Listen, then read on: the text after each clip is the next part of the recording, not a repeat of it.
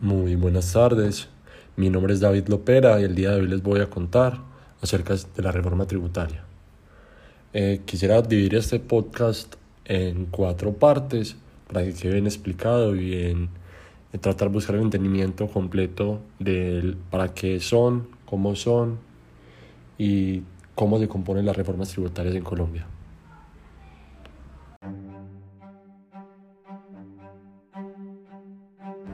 Bueno, voy a iniciar comentando que la reforma tributaria son propuestas únicamente para proveer de recursos al aparato estatal. Estas se necesitan más que todo para ejecutar el gasto público. Eh, más o menos desde 1990, estas se vinieron proponiendo para generar más empleo y dinamizar un poquito la economía del país, objetivo que según muchos críticos no se cumple. Bueno, el Estado colombiano recauda los recursos que necesita cobrando impuestos a los ciudadanos, vendiendo servicios a través de sus empresas, recibiendo regalías por permitir la extracción de recursos, eh, negociando con ciudadanos en las deudas y endeudándose con la, banca extranjera, que en este caso viene siendo eh, tanto el Banco Mundial, el Banco Monetario Internacional, el Banco Interamericano de Desarrollo, entre otros. Esos recursos que se recaudan, se recaudan, se invierten en lo que se conoce como gasto público, que esto se ejecuta a través del presupuesto general de la nación, o PN como se conoce, que es el total de los gastos hecho por el gobierno con el objetivo de reiterar, garantizar los derechos constitucionales de los ciudadanos. Algunos de estos bienes y servicios vienen siendo educación, salud, administración de justicia, construcción de obras civiles, seguridad, etcétera, entre muchos otros. Bueno, además de esto, el gasto público sirve para pagar los salarios de los profesores, de los funcionarios públicos, de las instituciones públicas, eh, además de eso también para las pensiones de los jubilados, los servicios de salud como el CISBEN, los regímenes contributivos de salud y otros subsidios y subvenciones que otorga, que otorga el Estado, como por ejemplo lo son el programa de familias en acción.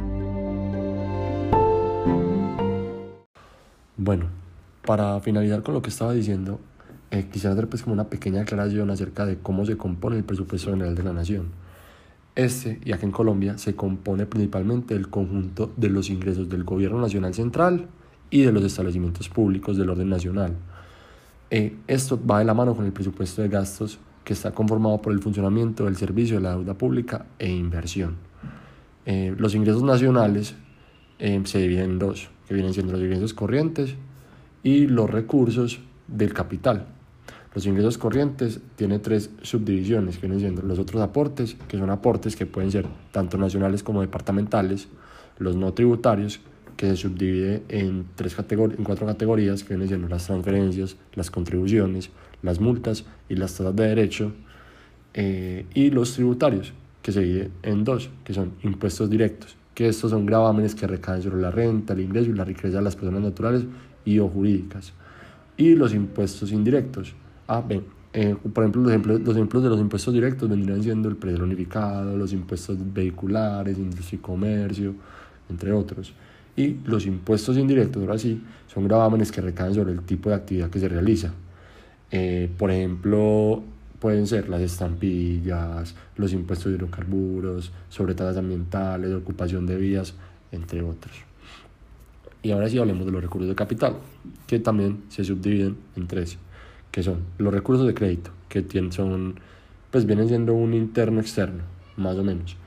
Eh, los establecimientos públicos, que son rentas propias y recursos de capital, y los recursos del balance, que son un superávit fiscal, eh, cancelación de reserva, recuperación de cartera, rendimientos financieros, venta de activos y donaciones.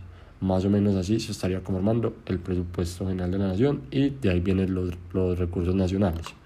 Bueno, para la hora de presupuesto general de la nación se acude a los mencionados rubros, a unos rubros. Pero cuando el gasto público es excesivo o cuando el recaudo de uno de los ocho rubros es inferior a lo planificado, se presenta un déficit fiscal que generalmente el gobierno intenta solventar con una reforma tributaria.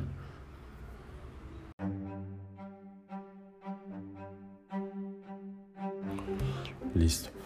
Eh, voy a hablar también un poquito de que en Colombia en el siglo XXI se han creado 48 reformas tributarias y según expertos solamente tres de ellas han sido reformas estructurales. Hay expertos que son un poquito más radicales y dicen que solamente hubo una que fue la reforma grave Bueno, ¿eso qué significa? Que la verdad en Colombia hay muy poca planificación en materia tributaria, la verdad. Eh, algunos, algunos estudiosos dicen que el sistema tributario colombiano es muy complejo, ineficiente e inequitativo. Hay otros que dicen que el Estado no recauda lo suficiente y se basa pues ese argumento en el tema de la evasión, el contrabando y las decisiones del gobierno hacia los grandes empresarios. Eh, es una situación pues compleja.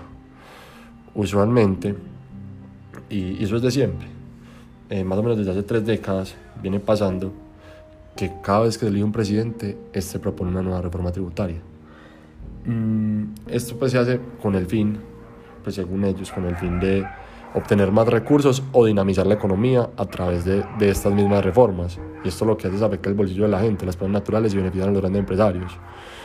Usualmente en las campañas el, un presidente llega y un presidente no, un, un candidato a la presidencia siempre va a tratar de decir que no va a poner más impuestos, que va antes bajarlos, que ya no van a dar más reformas, etcétera, etcétera, etcétera. Siempre eso es falso, eso es completamente falso. Usualmente pasa, pasa que cuando llegan a la presidencia ponen una reforma tributaria.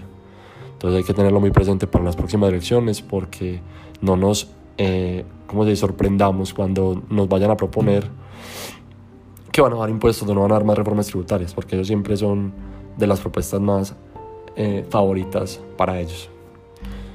Listo. Algunos, algunos ejemplos de las reformas tributarias que han habido, por ejemplo en los gobiernos de Santos, se aprobaron varias leyes que modificaron este estatuto.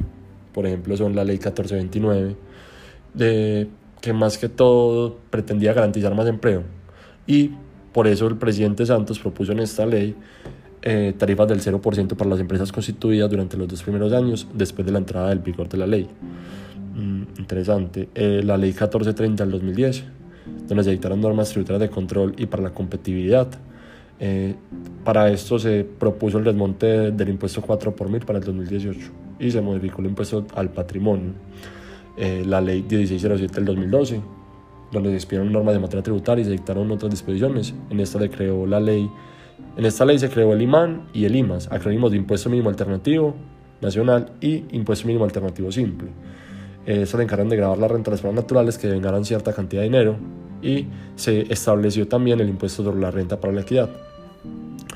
Junto con esta, eh, también muy famosa la ley 1739-2014, donde se modificó el estatuto tributario, de la ley 1607, 1607 del 2012 y se crearon mecanismos de lucha contra la evasión. Eh, por, esta, pues por medio de esta también se creó el impuesto a la riqueza y se modificó el impuesto a la renta. Eh, bueno, eh, estas cuatro leyes que les dije, tributarias, no fueron las únicas, en realidad pues eh, hoy han habido muchas más, en los últimos 29 años eh, han habido muchas. Por ejemplo, no sé, voy a decir otras, fue la ley 1370 del 2019, la 1739 del 2014, la, la, la 1819 del 2016 o la última, una muy famosa, que es la 1943 de 2018, la ley 1943 de 2018, que se conoce como la ley de financiación, que ya se declaró inexequible por la Corte Constitucional. Bueno, todas estas actuaciones que generan que los colombianos nos preguntemos, ¿por qué en Colombia tienen tantas reformas tributarias? ¿Será que si es necesario que se hagan tantas, será que si es necesario que se hagan? Eh, ¿Será que el gobierno no puede acudir a otros recursos financieros en vez de la, de la reforma. Piensa mucho, muchas cosas uno, ¿no? Bueno, la cosa es que es muy complicado, porque para el pago, pues porque el pago de impuestos es algo fundamental y muy necesario para el desarrollo económico de un país. Sin Hacienda no hay Estado, definitivamente. Y así es de simple. Esa es la única razón de la tributación. El recaudo de siete impuestos permite que el gobierno de turno pueda cumplir con los fines estatales establecidos en la Constitución, que son proveer bienes y servicios y eh, recursos para la financiación de programas sociales y para el pago de la deuda pública. Para que el Estado colombiano pueda cumplir con los fines que quedaron establecidos en la Constitución, necesita recursos financieros, recursos eh, que provienen de tres grandes rubros principales, que son los impuestos, que son el IVA, la renta y el lucro ocasional. Eh, también está el impuesto nacional al consumo, impuesto predial, etc. Los ingresos obtenidos por las empresas industriales y comerciales del sector público, que eh, aquí está Ecopetrol, eh, por ejemplo, Ecopetrol, entre otras. y el de las regalías pagadas por empresas mineras y petroleras privadas. Y, por último, ingresos por la deuda interna y externa. Por ejemplo, para el 2020 fueron, pues se designó como presupuesto general de la nación 271 billones de pesos. Eh, esto, esto salió más que todo de los impuestos, que se recaudaron aproximadamente 157 billones de pesos solamente en impuestos. Eso fue lo que la, la DIAN recaudó. De Ecopetrol, la empresa obtuvo ingresos por 18,3 billones entre abril y junio del 2019 con una utilidad neta de 3,7 billones de, regalías. Los ingresos por concepto de regalías se está estimando para el 2020 entre 1,7 billones de pesos a 19,2 billones de pesos. Eso lo anunció la, la ministra de Minas y Energía, María Fernanda Suárez. Hay una gran diferencia entre las cifras del posible recaudo por concepto de regalías, entre 1.7 billones a 19,2. Una brecha bastante amplia, la verdad. ¿Eso qué quiere decir? Que la economía colombiana toda sigue dependiendo de la fluctuación de los precios de la materia prima, de la extracción de la materia prima. Eso significa que somos un país todavía muy extractivista, que dependemos de estos recursos no renovables. Eh, bueno, el presupuesto también se financia con 81.3 billones de capital, de los cuales 37 billones son créditos internos, 10, son 10 billones son de créditos externos y otros recursos de capital por 33,7 billones de pesos. Eh, si el recaudo de esos rubros no se cumple, el presupuesto se puede ver afectado. Por lo tanto, el gobierno siempre tiende a acudir a una reforma tributaria para conseguir eh, solventar ese déficit fiscal, es la palabra adecuada. Eh, generalmente los contribuyentes somos los que más nos vemos afectados cada vez que el recaudo de los, de los rubros no es suficiente.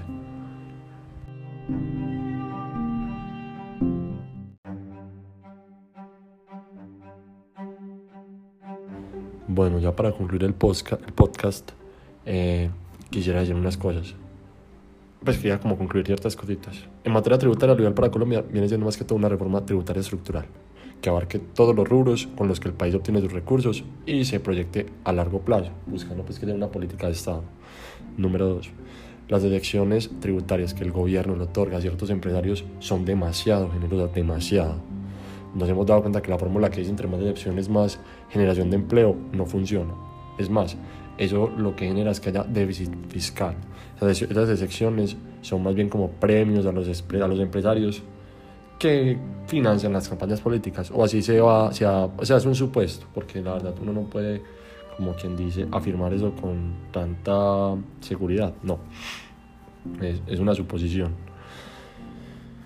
Eh, junto con esto, como el último ítem que quisiera decir sería como, eh, como controlar un poquito más el tema de la corrupción. El Estado debe ser muy estricto con la corrupción, como con ciertas entidades, como son el caso de la DIAN, porque el contribuyente, por la, pues tenemos un problema social en Colombia y es que aquí siempre pensamos que la DIAN nos roba, siempre pensamos que los impuestos los van a robar, por eso es que somos tan reacidos a la hora de pagar los impuestos.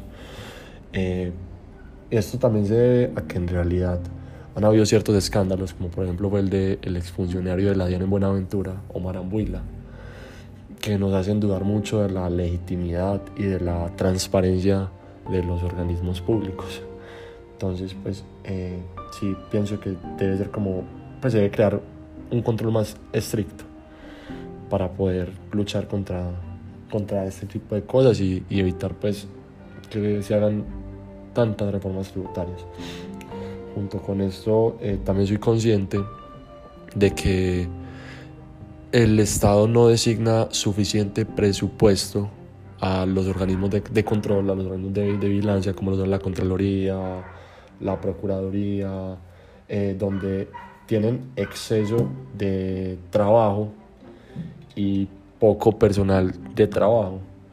Entonces, eh, se entiende esto de el por qué no se hace un, una verdadera, un verdadero control o una verdadera vigilancia, porque en realidad no hay personal que para poder hacer eso y hacer cumplir eso, entonces se, pues, también como, como entender eso y, y dejarlo ahí. Eh, muchas gracias por escucharme, mi nombre es David Lopera López y espero les haya gustado el podcast.